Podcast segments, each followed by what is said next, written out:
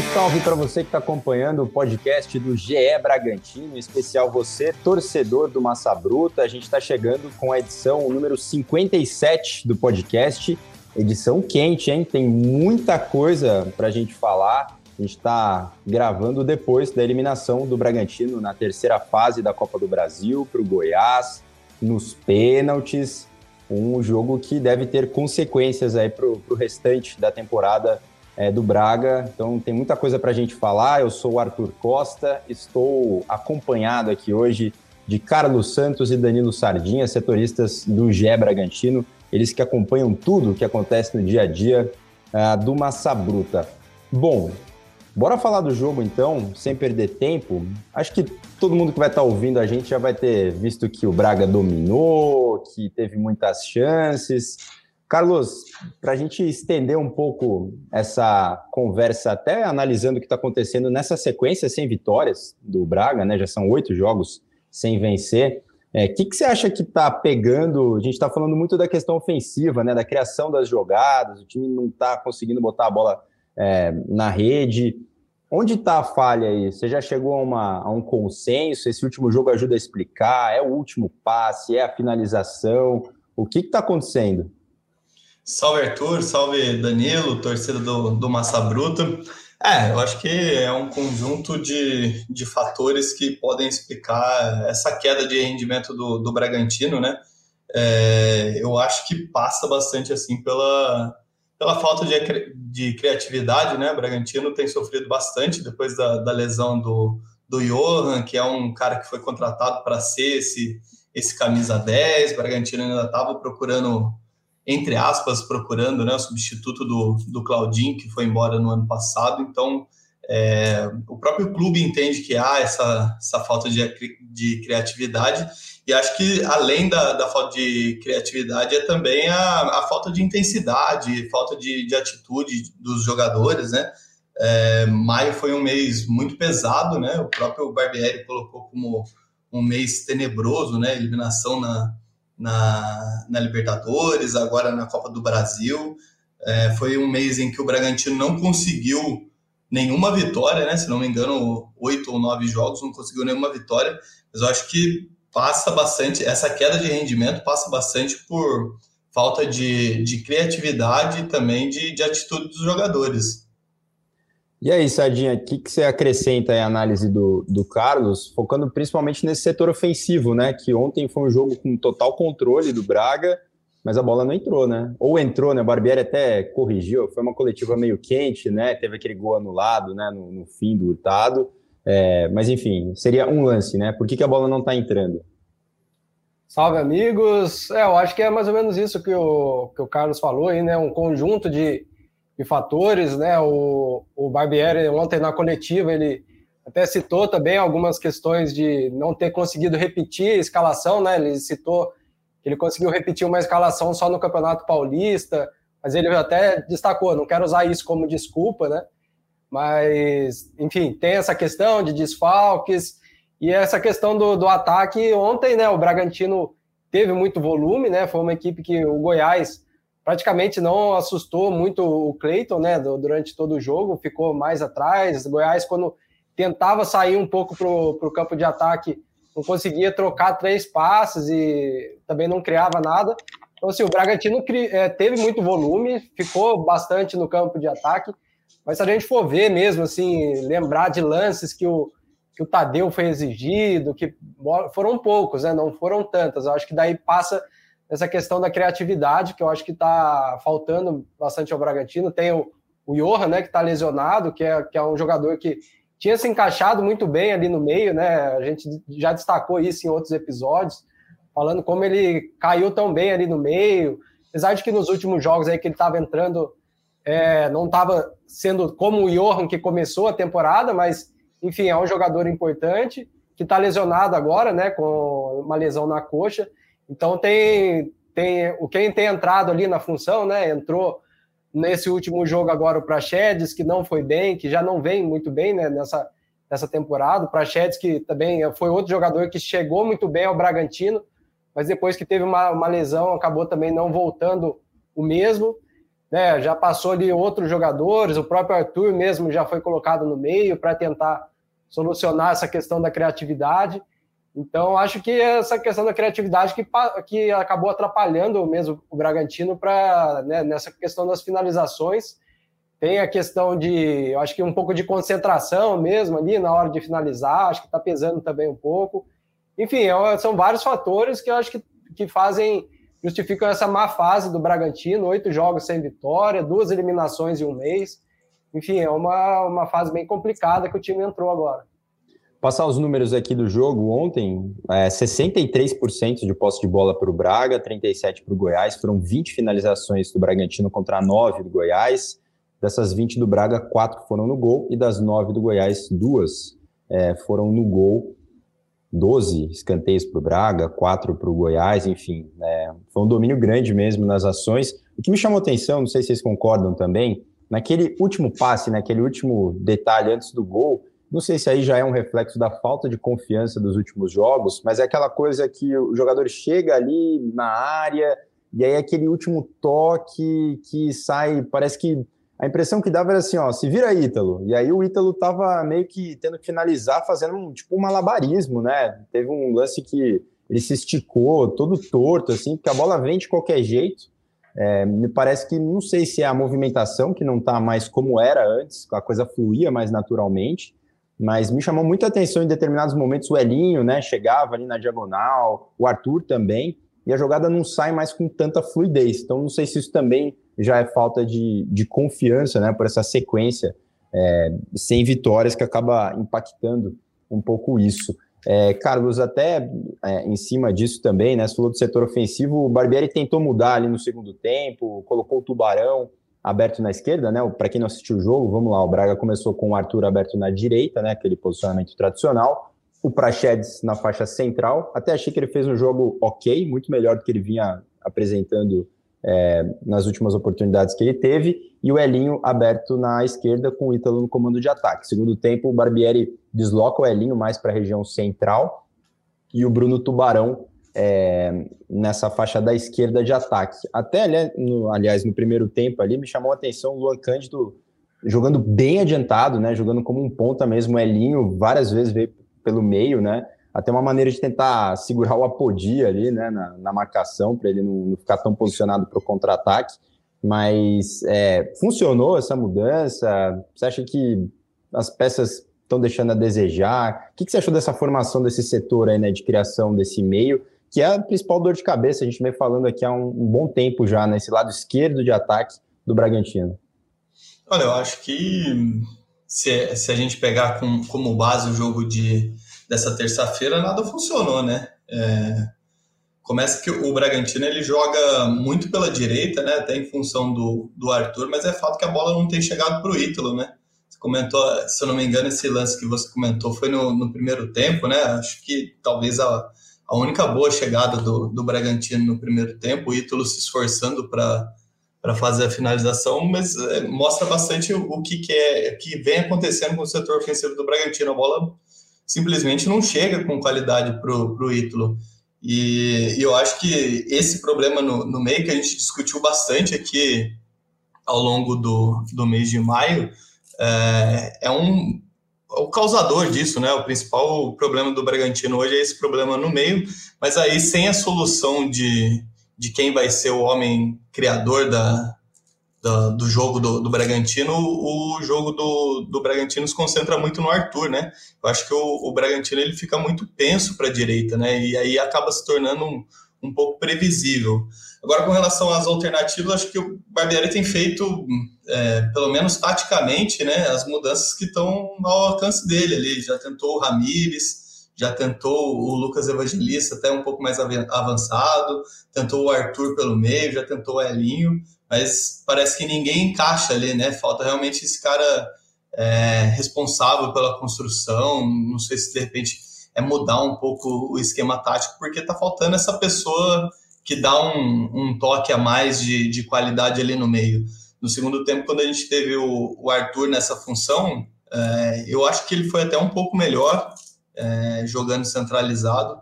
Claro que ele rende muito mais como ponta, mas diante da falta de, de alguém criativo no meio, É, eu acho que ele saiu bem no, no, segundo tempo, ele conseguiu, se não me engano, um grande passe para o Tubarão. O, Tadeu acabou fazendo a, a defesa com o pé na, já na reta final do jogo. Mas é, falta alguém, de fato, que consiga dar, dar essa qualidade, esse último passe aí para os atacantes, seja o, o Ítalo, o Hurtado ou o Alejandro. O fato é que a bola não está chegando com, com a qualidade que os atacantes precisam para finalizar. O Danilo, é, e do outro lado, né, a defesa é, vacilou praticamente no único lance assim de jogada construída, trabalhada é, no campo de ataque do Goiás, né? Hoje até estava revendo ali o, a partida, correndo material é, para montar a nota que a gente soltou nos, nos jornais. E me chamou atenção isso. Foi a única jogada que o Goiás chegou com aquele toque de bola, trocando mais de quatro, cinco passes no campo de ataque, com o time posicionado né, no campo de ataque. É, e, e, o time fez o gol, né? Então, muitas vezes o time é pego no contra-ataque rápido, o time está desarrumado, mas não foi o caso, né? A defesa deu uma vacilada ali, fechou todo mundo no Nicolas no, na área e não tinha ninguém, né? No Matheus Salles. E não foi uma jogada assim muito rápida, né? A jogada começa, o Nicolas, aliás, está aberto lá na direita, ele vai se movimentando tal. Então, deu para ver que ele ia chegar no meio da área. É, a defesa deu uma vacilada aí, né? É, hoje, hoje mesmo eu estava conversando com o Carlos sobre esse lance, né? A gente estava revendo o lance e realmente a, a, marcação em cima do Nicolas, praticamente foi todo mundo nele, né? E o Matheus Salles ficou, se for ver pela, pela disposição ali dos jogadores que estavam em campo, né? Em teoria seria para o Hurtado tá no Matheus Salles, né? E o, o Lomônaco e o Natan ali talvez no, no Nicolas, mas o Hurtado vai para dobrar, né? Também a marcação no, no Nicolas para tentar fechar ali que ele não conseguir girar e fazer o passe e deixou o Matheus Salles. O Arthur a gente vê que que tá chegando, tá perto da área ali, né? É, tá certo, o Arthur não, ele é um atacante, você não vai esperar que ele esteja na área, mas ele estava próximo ao lance e ele está vendo meio que o Matheus Salles ali Sim. sem marcação, né? Na, na hora teoria que... era dele, né? É, então, na, hora, né? na hora que chega a bola, que você vê que daí ele ainda tenta correr, mas daí né, já recebe e já bate para o gol. Então, acho que teve essa falha realmente da marcação. O, o Hurtado, que era talvez para estar tá ali, ele foi dobrar a marcação no Nicolas e deixou o Matheus Salles ali. O Arthur também não foi acompanhar para fechar no Matheus, acabou, enfim. Teve toda essa desorganização ali atrás que acabou sobrando alguém sozinho, que só colocou para dentro, né? É. é. Bora falar de quem se destacou, talvez. É, sei que foi um jogo que o Braga saiu sem a classificação, mas estava lendo até a análise aí, né, dos, dos jogadores. É, a gente comentou durante a partida do Kevin Lomônaco, né, que está conseguindo mostrar um pouco do futebol dele com mais sequência, né? Agora com, com o Léo Ortiz na seleção. É, acho que o primeiro tempo do Luan foi, foi ok também, uma válvula de escape interessante, mas caiu demais no segundo tempo, né? É, e o Cleiton, que, pô, é o troféu dó, né, da, da rodada, porque fez uma partidaça nos pênaltis. Pô, pegar quatro pênaltis é, é impressionante, né? Mas o time acabou saindo sem a vaga. A gente poderia estar falando talvez do herói da classificação, mas acho que não apaga o que ele fez, né? no momento de decisão, bateu o pênalti, né? Converteu ali na, já nas, nas, alternadas ali. É, Para você, Carlos, quem que se salvou dessa eliminação?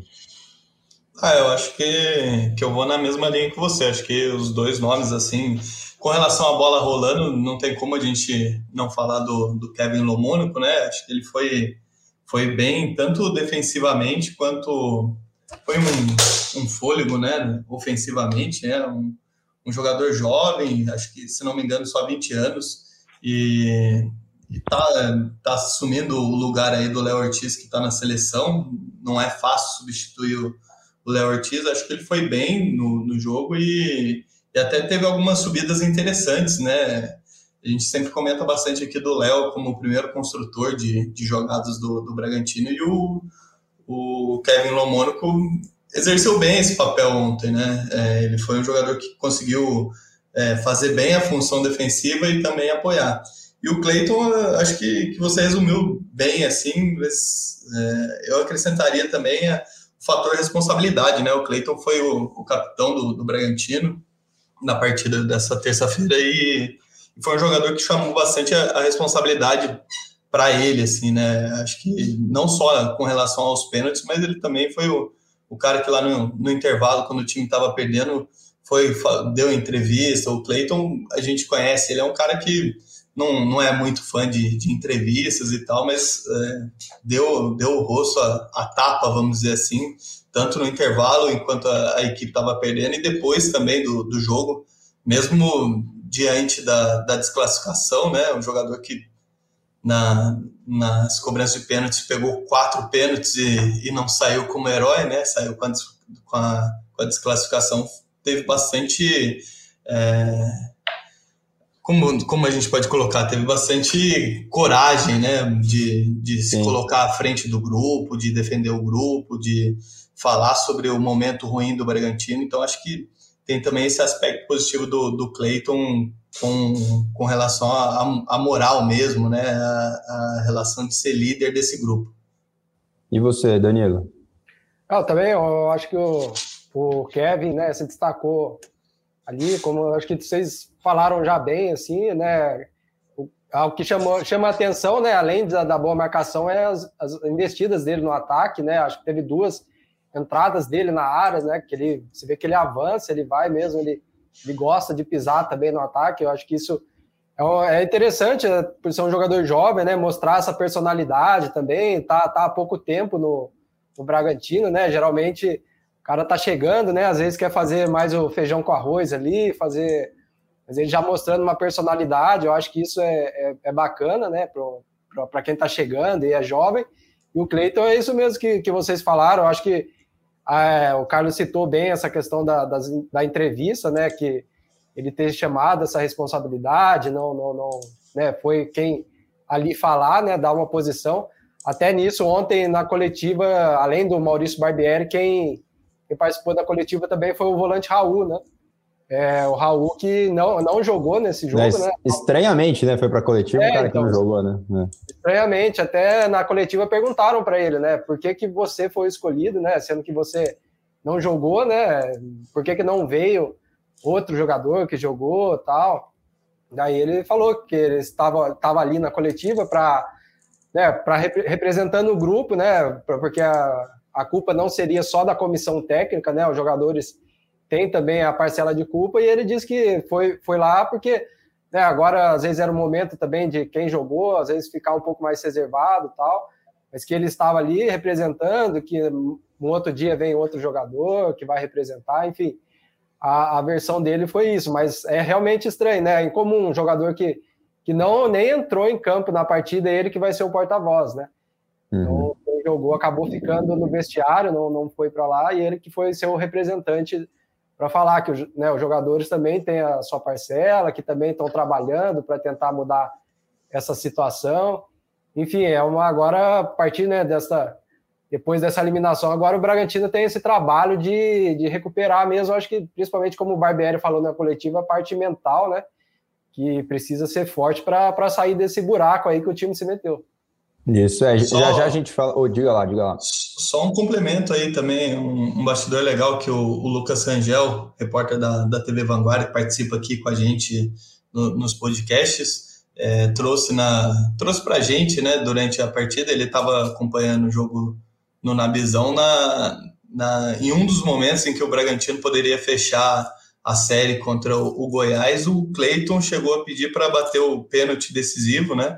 Ele Sim. chegou a bater um pênalti, mas é, ainda não era nesse caráter decisivo. E, e aí o Arthur disse que queria bater tal, mas é mais um exemplo de como o Cleiton chamou a responsabilidade para si nesse jogo, né? É, eu ia puxar exatamente esse assunto, eu ia falar que a gente pode deixar para falar um pouco mais desse clima, e também na coletiva do Barbieri, que eu acho que merece um pouco mais de atenção também, foi uma coletiva um pouco diferente, a gente pode falar um pouquinho mais para frente, mas só para ficar ainda no jogo, eu ia falar exatamente desse assunto é, pênaltis, né? Foram 26 cobranças, enfim, para quem não torce para nenhum dos times, foi uma daquelas cobranças é, muito gostosas de assistir, né? O torcedor, tanto de Goiás como de Bragantino, com certeza sofreram muito mais, foi muita crueldade, né, torcedor, 26 cobranças, um alto grau de, de emoção e reviravoltas, né? Cobrança de pênalti é, é, sempre legal de acompanhar quando você não, não é torcedor, né? De nenhum dos dois times. E o que chamou atenção no caso do Bragantino foi justamente a questão das últimas cobranças, né? Então, todo mundo já tinha batido, começou a, a repetir os batedores. O Goiás teve a, a, preferência aí de quem já tinha acertado, né? O Danilo Barcelos começou, e aliás errou, né? A segunda cobrança dele. E o Braga tentou fazer um negócio meio diferente, né? Jogadores que haviam é, perdido a primeira cobrança bateram os pênaltis é, nessa segunda rodada e os dois perderam, né? Então o Carlos adiantou ali a questão do Arthur, quando o Cleiton, é, segundo o Rangel, teria pedido, né, para bater. E na sequência veio o Aderlan, que é também um dos líderes do grupo, um dos jogadores mais antigos aí no projeto, é, e também perdeu. Queria que vocês falassem, é, é, difícil a gente fazer essa análise assim, meio engenheiro de obra pronta, né? Se tivesse dado certo, eu ia falar, olha só, foi uma ideia maravilhosa para melhorar a moral dos jogadores que tinham perdido na primeira rodada, né? Mas assim, o que, vocês acharam dessa, dessa decisão, né? Os dois times tiveram uma visão bem diferente desse momento. Eu acho que provavelmente foi algo conversado uh, entre os jogadores ali na hora, né? São, o Arthur e o Aderlan são dois jogadores experientes. O Aderlan, como, como você disse, é um dos caras mais, mais antigos né? no, no projeto do, do Bragantino. Então, acho que foi uma coisa de momento ali. Não sei se teria partido alguma instrução do banco ou algo do tipo. Acho que é até improvável, né? Uma disputa de, de pênalti, alguém se preparar a ponto de, ah, se der a volta nos 11, a gente vai mudar a estratégia ou pensar dessa forma. Acho que provavelmente foi algo conversado entre os jogadores ali. O Aderlan e o Arthur perderam os pênaltis na, na primeira rodada e é, por esse é, histórico que eles têm no, no, Bragantino, por serem líderes, acho que eles devem ter optado por, por fazer a, as cobranças iniciais nessas, nessa segunda rodada. Mas fato que o Hurtado, o Luan Cândido, até o Jadson, assim, o, o Natan bateu bem também, então são jogadores assim que foram mais confiantes na primeira rodada. Talvez seria o caso deles repetirem, né? Seria o natural eles repetirem a cobrança. Quem foi melhor na, na primeira rodada repetir essa cobrança, mas provavelmente é algo conversado entre os jogadores ali, e é o que você falou, assim, é, é um pouco difícil da gente avaliar, acho que é uma coisa de, de momento ali. E até complementando esse, esse bastidor que você deu, Carlos, o, o Rangel também falou que essa atitude do Arthur de bater o pé falar, não, eu quero bater, porque quando ele perdeu o primeiro, parte da torcida do Bragantino, até vazou na transmissão do Sport TV, e eu achei que era a torcida do Goiás, é, justamente pela proximidade ali, né? O, a disputa de pênalti foi no gol que estava ali perto da torcida do Goiás. Eu ouvi uns gritos ali de pipoqueiro e tal, e achei que era da torcida do, do Goiás. O Lucas disse que não, que é, foi a própria torcida do Bragantino, né, que, que acabou chamando o Arthur de pipoqueiro, e aí ele tentou dar essa resposta é, com essa segunda cobrança. O que, que, você achou, Danilo, dessa estratégia aí? É, é interessante nessa cobrança de pênalti que o Bragantino parece que teve oscilou em momentos de confiança, assim. Eu acho que na parte que poderia ter fechado ali nas cinco cobranças, as últimas vinham sendo cobranças sempre no alto, né? A gente for ver aquelas cobranças indefensáveis, parecia que a confiança dos jogadores realmente estava bem alta, né? Batendo lá em cima, mas depois você vê que já pararam de arriscar como estavam arriscando antes, jogando lá em cima. Acho que quando começa também a alternada, né? O risco também vai aumentando um pouco mais, então você vê que que essa confiança parece que caiu com o decorrer também da, da, das cobranças.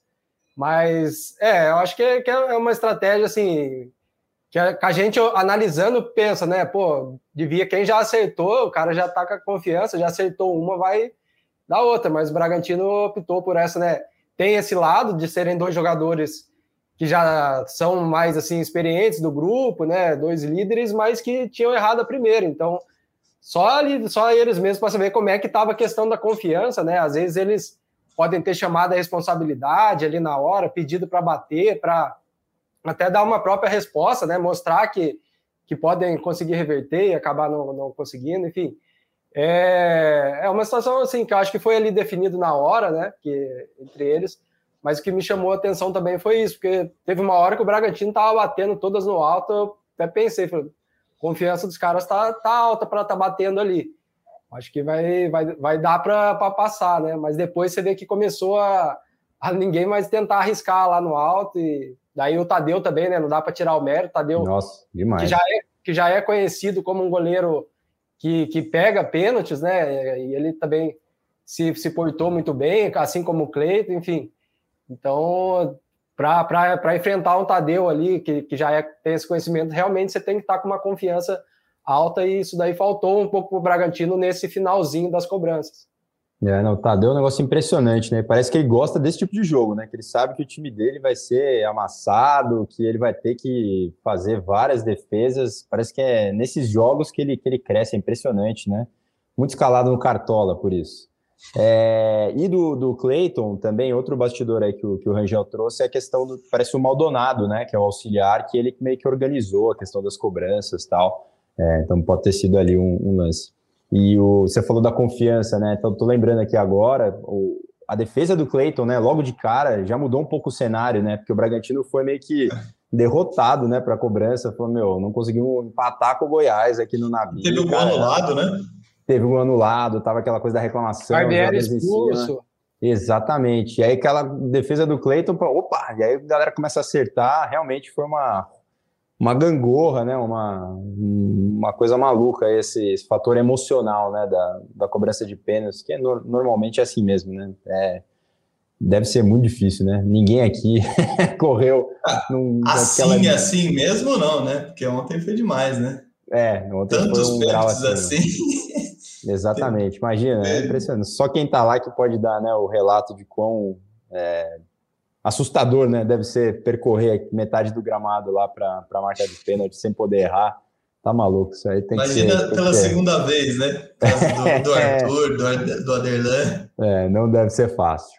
Bom, e aí, encerrado o jogo, acho que a gente pode falar um pouco do clima que está ali em volta do Nabizão, né? É, essa eliminação, que foi a segunda em uma semana, né?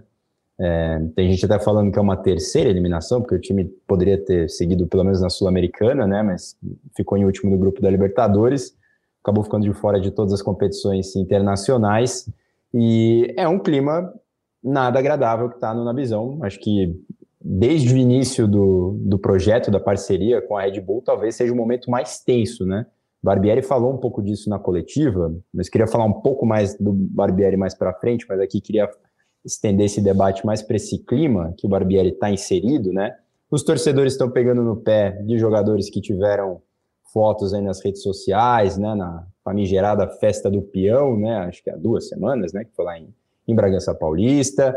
O Regel trouxe durante a transmissão ontem que o Elinho, depois de ser substituído, bateu boca com com os, os, torcedores, discussão que até foi depois do jogo, os jogadores depois da saída do vestiário, o Elinho é, ainda estava é, em clima assim de, de, confusão, né, que chamando o torcedor ali para discutir e tal, e para Chedes também foi muito criticado, né, por quem estava na arquibancada, então é um clima ruim. Barbieri falou na coletiva que ele acha que os próximos jogos o time vai jogar como visitante, né? Ele usou esse termo, achei pesado até na, na coletiva, né? Como se o Bragantino não tivesse a torcida ali do lado dele. Falou que o time é, se colocou nesse buraco e agora vai ter que buscar de novo, né? Esse, esse amor aí da torcida, vamos dizer assim. É, queria que vocês falassem um pouco desse clima, como isso, né? Essa cobrança da torcida pode impactar é, nessa sequência daqui para frente do brasileiro. Criou-se é, uma inverdade, né? Vamos dizer assim, que jogar no Bragantino não, não tem uma pressão, né? Comparando até com, com clubes, ah, clubes da Série A que, que tem uma tradição maior, uma, uma camisa mais pesada, vamos dizer assim. E na verdade não é bem assim, né? O torcedor do, do Bragantino, assim como qualquer outro torcedor, é um torcedor apaixonado, que gosta de ver seu time ganhando. Mas fato é que desde a chegada da, da Red Bull, né, que, com a fusão com, com o Bragantino, esse é o momento mais difícil da relação entre torcida e, e, e time, né, vamos dizer assim. Então, acho que é um momento importante para o time, o time tem que saber como assimilar isso para dar a resposta para esse torcedor. E aí eu acho que reflete bastante assim no, no que a gente falou no começo do, do podcast, sim, fala, passa um mau momento, passa por uma falta de, de criatividade da equipe, mas também passa por atitude, né? Alguns jogadores precisam é, se dedicar mais, ser, ser mais intenso no, no plano de jogo para poder dar essa resposta para a torcida. O Sadinho, os alvos então vai da torcida. A gente sabe que as redes sociais têm uma, um impacto muito grande hoje em dia no que acontece no futebol. Qualquer coisa vira, né, uma, uma, uma coisa maior do que realmente é. Mas os alvos nesse momento parecem ser o Arthur, o Alejandro, é, o Praxedes, né? Justamente pela história lá da foto, né? Na festa do peão, que o time tinha, tinha treino no dia seguinte, ia jogar contra o Palmeiras no fim de semana. É, o Barbieri, a gente acompanha nas, nas redes sociais, sempre sobra para o técnico, é o primeiro culpado sempre, né? Mas é, como é que você está vendo essa, essa cobrança? Até que o Carlos falou da história que não tem pressão, uma das organizadas né, do, do Bragantino meio que postou uma nota, né, falando que tem pressão sim, então é tudo ali meio que sai desse campo das redes sociais, vai para dentro ali do gramado, acaba ficando mais exagerado, né, mas como é que você está vendo essa, essa relação de desgaste nesse momento? E esse clima, né, durante o jogo, já cobrança, torcedor chamando o Arthur de pipoqueiro? É, ontem ficou, ficou nítida essa, essa pressão, né, durante o jogo, quando acabou, a gente né, pela transmissão já, deu, já dava para escutar as vaias. Depois que acabou o jogo, também nos arredores do, do estádio, também teve, teve protesto do, da torcida. É um momento que complicado do Bragantino. Eu acho que se a gente for ver desde que começou a parceria, né, essa já é a maior sequência já que a equipe não vence, né? É, até então a maior sequência sem, sem vitórias tinha sido em 2020, naquela outra má fase do Bragantino, né? Quando a equipe chegou à lanterna do Campeonato Brasileiro, que também né, não, o time não conseguia vencer, mas lá foram seis jogos sem vitória. Quando veio o sétimo jogo, o time conseguiu uma vitória, encerrou o jejum. Mas enfim, agora já é o, o maior período assim da equipe sem vitória. A última vitória da equipe foi em 30 de abril sobre o Ceará, né? Aí depois teve os jogos da Libertadores, teve do Brasileiro, o time não vence, né? dá para a gente falar, a gente não pode esquecer que teve jogos contra o Palmeiras, contra o Corinthians, que a equipe entrou com um time alternativo, né? Teve os desfalques, mas essa questão de desfalques, eu acho que se a gente for comparar com 2020, eu também não vou citar, porque eu também não lembro daquela época de 2020, como é que estava a questão de desfalques também, se tinha todo mundo à disposição, então acho que não, não seria justo colocar agora os desfalques e esquecer daquela época. Mas, enfim, já é a maior sequência. Barbieri até citou na coletiva sobre essa, esse momento mesmo que a equipe viveu em 2020, né? Ele falou quando cheguei a duas temporadas, três temporadas, a gente estava também na, na zona de rebaixamento e conseguimos reerguer agora novamente, né? Vai ter que passar por esse processo, né? De, de reerguer mesmo. E é isso, eu acho que como o Barbieri também falou, questão de trabalhar o aspecto mental, que vai ser muito importante, porque o Bragantino precisa, né? Ele falou voltar a ter esse foco, a concentração 100% em todos os momentos, que ele já vinha citando em outros jogos, né? Essa, em momentos importantes da pós-eliminação da Libertadores, ele citou isso, né? Em momentos importantes ali, faltou um pouco mais de, de concentração para a gente. Então, a gente vê que essa questão mental está pesando bastante, né? No, no Bragantino para nesse momento delicado. Eu acho que isso que, que é uma das coisas que ele diz que vai buscar é, solucionar, né, corrigir. Então é, é um período agora que, como eles mesmos falaram, a gente entrou no buraco e vamos ter que ser mais fortes para tentar sair, né? Tem essa pressão, né? Como o Carlos falou, às vezes as pessoas acreditam, ah, o Bragantino não tem pressão, tal. Claro, não se compara a esses grandes clubes do Brasil, né? Que tem grandes torcidas, tal. Mas há pressão, sim, também. E o time precisa agora saber lidar com isso para conseguir reagir, que agora é só o brasileiro, né? Como o Cleiton falou, é só o brasileiro agora que nos resta, tentar fechar nisso e, e reagir, porque a equipe tem elenco, né, para não estar tá nessa posição que está, está em 14 lugar, tem elenco para estar tá melhor colocado, mas precisa ter essa, essa concentração, essa intensidade, que é uma marca da equipe, voltar a jogar dessa forma. O Carlos, a gente sabe que o Braga é um, um, esquema diferente, é um time mais fechado, assim, né? Por tudo que acontece lá dentro. E normalmente essas pressões de fora não tem tanta consequência lá dentro. É, você acha que vai seguir mais ou menos nessa linha, é, até para não sobrar para ninguém em campo o que o torcedor está tá pressionando fora, né? Digo aqui de Arthur, de Praxedes, do Elinho, é, a comissão consegue dar uma blindada nessa situação? Você acredita que o que aconteceu ontem pode acabar resultando em, em alguém ter menos minutos? O Alejandro, né, um dos alvos, perdeu o pênalti que poderia ter dado a vaga, mais ou menos isso, né? É, eu não sei se, se essas cobranças extra-campo, né, se chega a interferir no, no trabalho da, da comissão técnica, acredito que não.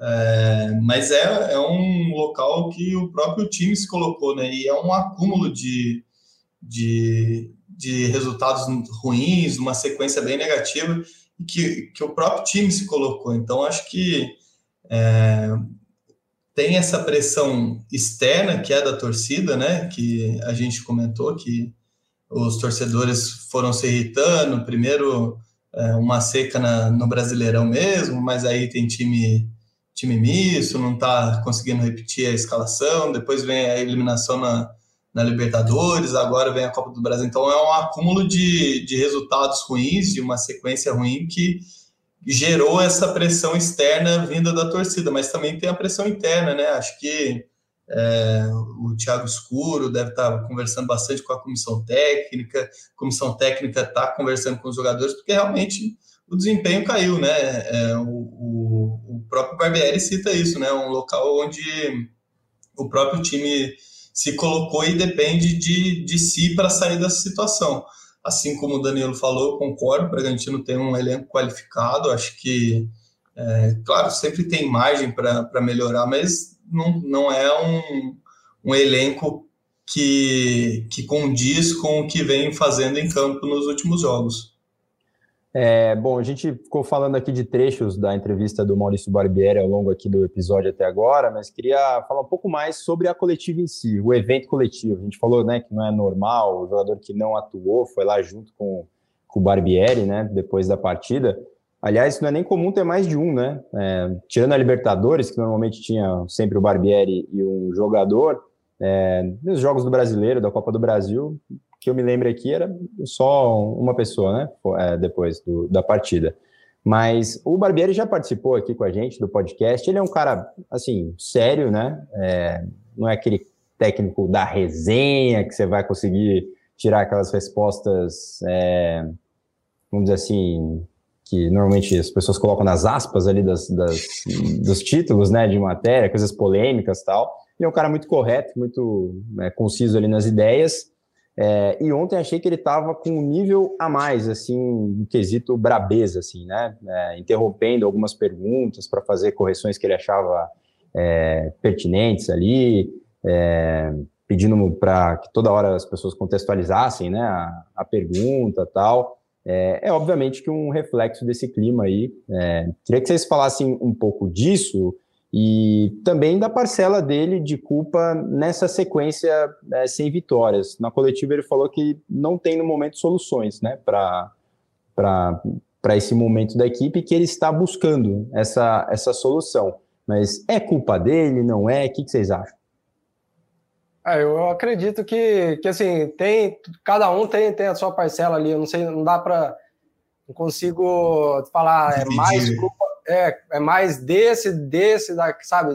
Colocar se fosse para separar, assim, eu acho que existe, claro, a, a culpa dos jogadores, né, que estão ali dentro de campo, existe também da comissão, que às vezes está apostando em, em, em esquemas em, que, que não tem dado resultado, né? Tem também a, a parte da diretoria que, que, que tem esse planejamento, essa ideia de construção que às vezes não não está dando tão certo pelo caminho. O próprio Barbieri falou isso, né? A gente é um clube que está em construção e em processo de, de evolução e a gente, eu não vou vir aqui falar tudo que tá que a gente conversa, né? Nos bastidores, né? Eu acho que até isso foi uma atitude certa, porque vir também jogar tudo ali, expor, né? Acaba criando um clima pior do que já está, né? Mas ele falou que eles conversam, né? E, e, e sabe que também eles às vezes têm nesse processo de construção às vezes comete alguns erros que precisam né, ser corrigidos, que é o que eles dizem que vão fazer agora, né, a partir de, de, de, de depois dessa eliminação.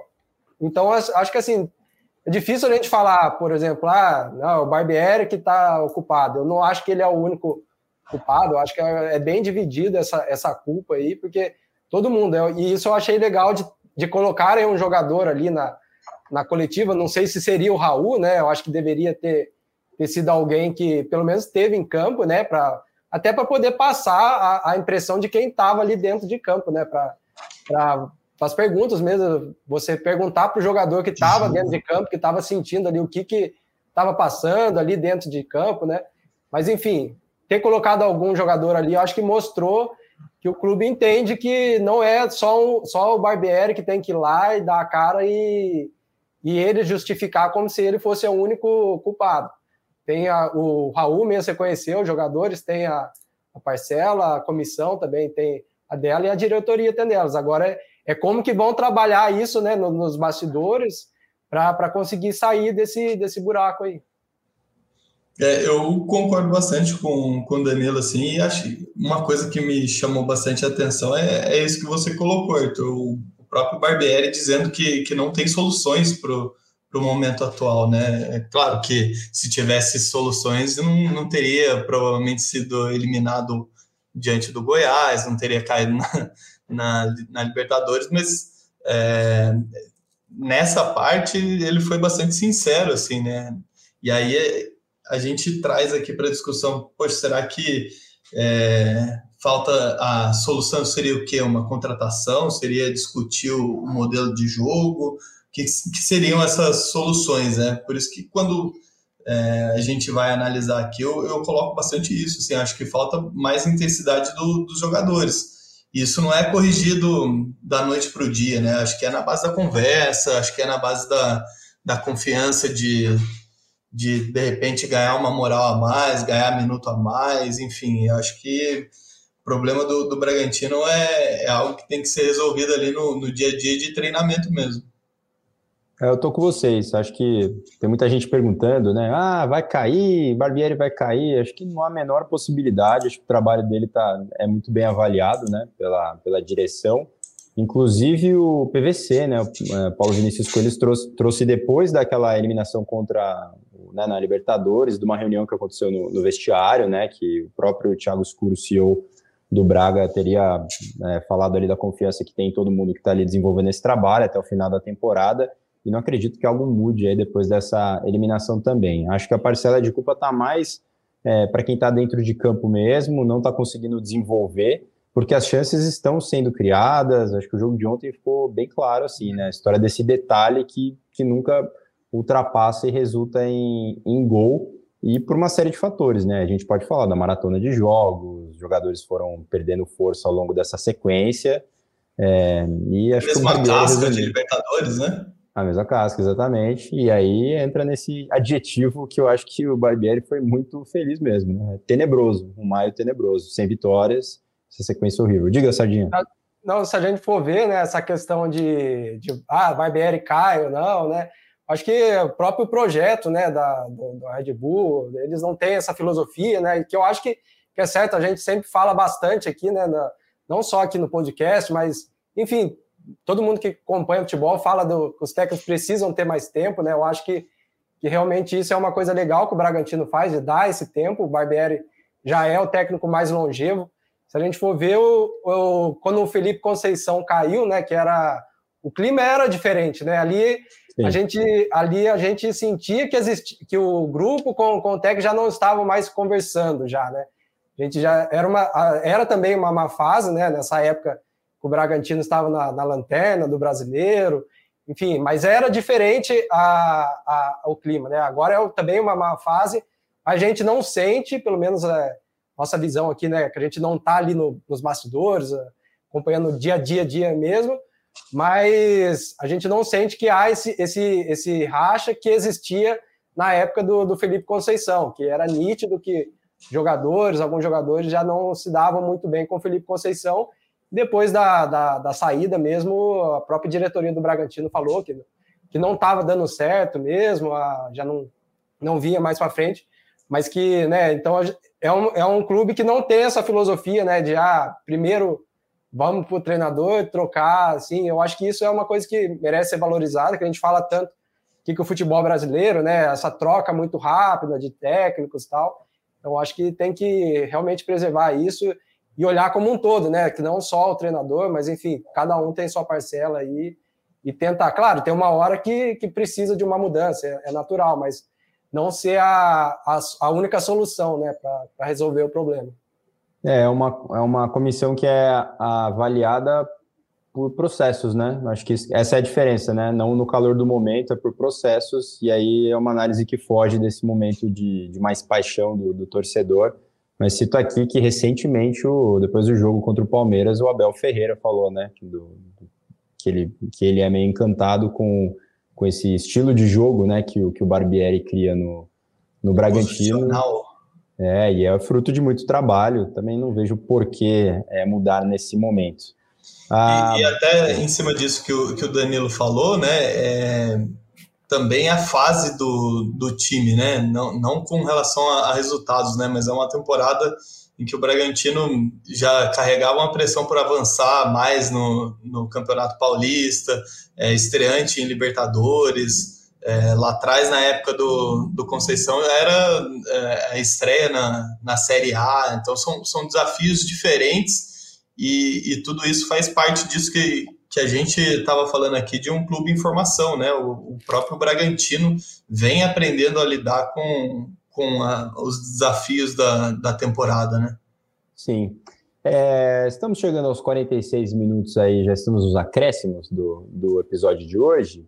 E pensar daqui para frente agora, então o próprio, já que a gente estava falando do Barbieri, o Barbieri tem essa, essa, formação um pouco de coaching também, ele gosta de ver sempre o lado positivo das coisas, normalmente na coletiva ele fala muito do aprendizado que as, que as derrotas e as eliminações é, causam né, no, no, trabalho que ele desenvolve. É, pensando daqui para frente, é, no modo otimista, Barbieri de ser, é, o time vai ter semanas as famosas semanas livres, né, para treinar bastante, não desgastar os jogadores nesse ritmo de jogo, recuperar quem está no departamento médico. É, o brasileiro é o que resta, e você acha que muda um pouco é, essa, essa avaliação que o Bragantino vai ter que fazer? Porque de repente ele estava jogando três competições, agora é uma só, e o foco total nela. Isso pode ser positivo em alguma situação, pensando aí nessa, nessa reconstrução no meio da temporada?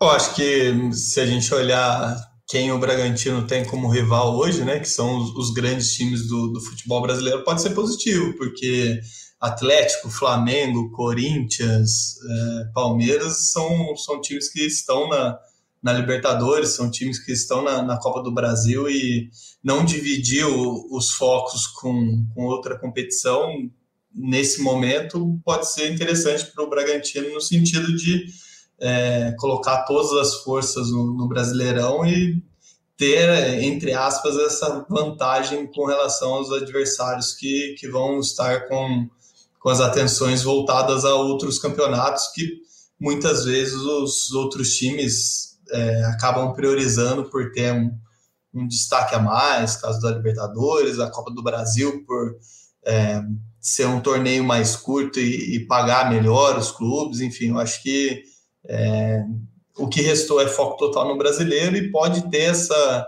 essa gordura de, de vantagem aí com relação ao, aos grandes times do, do futebol brasileiro. É, passar aqui, Sérgio, antes de você comentar a classificação então do brasileiro, né? O Braga é o 14 colocado na tabela de classificação com 10 pontos. Parece que está lá embaixo, né? 14, mas é uma diferença pequena, né? Começo de campeonato a pontuação é mais junta. O líder Palmeiras tem 15, né? São cinco pontos de diferença. É, o Braga, por exemplo, com uma vitória, pode chegar aí na zona de classificação né, da, da Libertadores. Então tá tudo muito junto ainda. É, fazendo até uma análise, eu estava lendo uma notícia no GE recentemente sobre o Botafogo, né? O time que tem é, um número menor de jogos do que muitos times aí estão disputando o brasileiro, né? Na Série A. E tá, tá sabendo fazer proveito disso, né? Tá na sétima colocação, a três pontos do líder Palmeiras. Acho que o Braga vai entrar mais ou menos nessa, nessa onda agora, né? De, de ter esse foco total no brasileiro. Próximo jogo é neste domingo, né? Contra o Internacional no Nabizão. É sete da noite, né? Se não estiver enganado, sete da noite no Nabizão. Deve estar aquele friozinho bacana, né? Ventinho gelado. vamos ver como é que vai ser também a recepção do torcedor, né? Se vai é, ter bastante gente no Nabizão, é um jogo para ter uma resposta, né, Sardinha? É, vai, vai, é um confronto aí quase que direto, né, com o Inter. O Inter também está ali perto, ali, décimo primeiro. O Inter que vem com uma sequência de empates aí, né, no Campeonato Brasileiro. Depois vai pegar o Flamengo, né, o Flamengo que já está começando uma ascensão, né, venceu os últimos quatro jogos, enfim, não são confrontos fáceis, mas o Bragantino agora o foco é só nisso, né? Vamos ver se, se o Bragantino vai jogar mesmo como visitante, né? Como o Barbieri colocou hum. na, na, na, coletiva.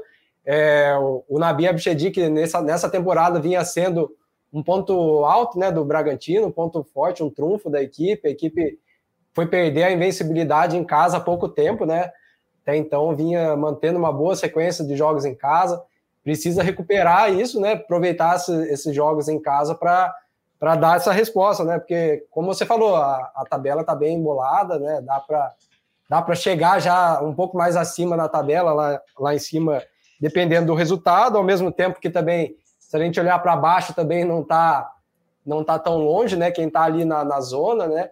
Mas, assim, o Bragantino não é uma equipe para brigar contra rebaixamento, né? Pelo, pelo elenco que tem, por tudo que vem já apresentou aí, né? A gente sabe que não é uma equipe para brigar contra o rebaixamento, é para estar tá brigando lá em cima, mas precisa, precisa melhorar essa, esses aspectos aí de voltar a ser aquele time que, que, que, a gente se acostumou a ver aí nessas últimas temporadas, que virou a marca da equipe, né? Uma equipe intensa, que não vem sendo nos últimos jogos. É, passar a tabela aqui, os próximos jogos do Braga no Brasileiro. Então, domingo é contra o Inter, depois pega o Flamengo também no Nabizão. Aliás, dos próximos quatro jogos, três são em casa. Então, é bom refazer essas. Aliás, fazer né, as pazes, refazer essa relação amigável com a torcida o quanto antes para contar com esse apoio, né? Eu falei de semana livre aqui, mas eu tô olhando a tabela, nada disso, né? É jogo quarta domingo, quarta domingo. É, o time foi eliminado das competições de meio de semana, mas aí o brasileiro falou: opa, então eu vou para o meio de semana agora, então, para preencher seu calendário aí, para você não reclamar que a sequência é, deu uma aliviada. Ou seja, segue o problema do desgaste, pelo menos as viagens são menores aí, pensando em, em Libertadores e tudo mais. Mas é isso, né, senhores? Vamos para os destaques é, finais gente deve gravar o próximo episódio depois né, dessa partida contra o Inter. Se quiserem também projetar o, esse jogo, o Inter está vivendo uma situação meio complicada lá também, né? Teve protesto dos jogadores que, que não treinaram, né? Por é, falta de pagamento ali, acho que de direitos de imagem, né? Não sei se é só direito de imagem, se tem salário também, li a notícia meio por cima, mas é fato é que o Inter tá, tá também nesse momento aí conturbado, ou seja, é o quem vencer sai mais inteiro aí no domingão, né? É um jogo complicado, né? O Inter também vem de empate em casa, tem essas, essa situação que você colocou. Acho que é, a boa notícia é que tem um, um tempo aí para o Barbieri conversar com os jogadores, de fazer um treino a mais aí para ajustar, colocar a casa em ordem aí e contar com, com a força que, que tem no Nabizão, né? Pelo menos teve até o, o início de maio aí para para poder conseguir a vitória e conseguir colocar de novo o, time nos trilhos, né? Eu acho que, que, é, que é isso, essa, essa partida, como o Carlos falou aí, um jogo, né, acho que para as duas equipes, né, aquele jogo que, que tem cara de ser tudo aquele um jogo um pouco tenso, né, pelo momento que as duas equipes vivem, né, mas eu acho que é, a questão vai ser bastante a conversa, né, com, com o Barbieri vai ter, que os jogadores vão ter entre si, né, que para dar essa reação, porque precisa, acho que esse jogo é, é, aquele que, que pode ser um divisor de águas ou pode, né, acabar afundando um pouco mais aí o buraco, porque depois vai pega o Flamengo que vem numa uma sequência boa aí. Então é um jogo extrema importância, né? Não que os outros não sejam importantes, mas pelo momento que vive, eu acho que, que, é, que é aquele. É como uma decisão mesmo essa partida contra o Internacional. Ô, Sardinha, aproveitando você que é o especialista do departamento médico do Braga, tem alguma novidade é, relacionada ao, ao Johan, principalmente, né? Acho que é no momento o jogador mais requisitado aí. Volta, por favor, Johan, como é que tá? É, por enquanto, o departamento do Bragantino não costuma dar tempo, assim, né? Previsão de de quanto tempo exatamente o jogador vai ficar fora, né? Mas o Johan ia levar um tempinho a mais, né? Foi o que, que passaram. Não sei se ele vai estar à disposição para esse jogo já do final de semana, não. Tem destaque final, Carlos? Ah, tem que destacar que maio acabou, né? É, Bragantino teve uma sequência negativa, começando justamente em maio, duas eliminações em maio. Eu acho que a, a única boa notícia para o torcedor é que o mês de maio acabou, né? Agora o jogo, o próximo compromisso do Bragantino é em junho agora. Vamos ver se isso daí pelo menos ajuda o, o Bragantino nessa fase doída, né, para o torcedor. Mês novo, vida nova, é isso? É, e o meu destaque, eu acho que também, né, a gente falando de uma fase aí, você, né, tu sempre também fala do feminino, acho que o feminino também, né, nesse último final de semana era, era o jogo para que poderia, né, tentar uma reação contra o Smack, que era um adversário que estava ali, as duas equipes nas duas últimas colocações acabaram empatando, né, um a um. Então foi um resultado aí que, que mantém o Bragantino ainda sem vitórias no Campeonato Brasileiro, uma situação bem difícil, né? A gente olhando a, a tabela ali, parece que o, evitar essa queda aí, né, no, no, no Campeonato Brasileiro está cada vez ficando mais difícil, né? Totalmente. Era o jogo, né? O Smack era o primeiro time acima do Braga, né? O vice-lanterna. Era aquele famoso jogo de seis pontos, né? Mas que, que não rolou, realmente. Vamos ver os próximos capítulos aí do time da Rosana complicada a situação também. Talvez mais para frente a gente possa fazer um episódio aí também, trazendo mais detalhes, né, sobre é, esse projeto aí, ah, que por enquanto não tá legal, né? Bom, vamos. Opa, tem mais um destaque. Levantou o dedinho, Carlos. É. Só lembrar que o Léo Ortiz continua fora, né? O Léo Ortiz foi convocado para a seleção, tá no, nos amistosos lá é, contra a Coreia e contra o Japão. Ele está fora desse jogo contra o Internacional no domingo e provavelmente, provavelmente quase certeza que está fora também contra o Flamengo, né? Não sei se dá tempo dele, dele chegar para o jogo de quarta-feira.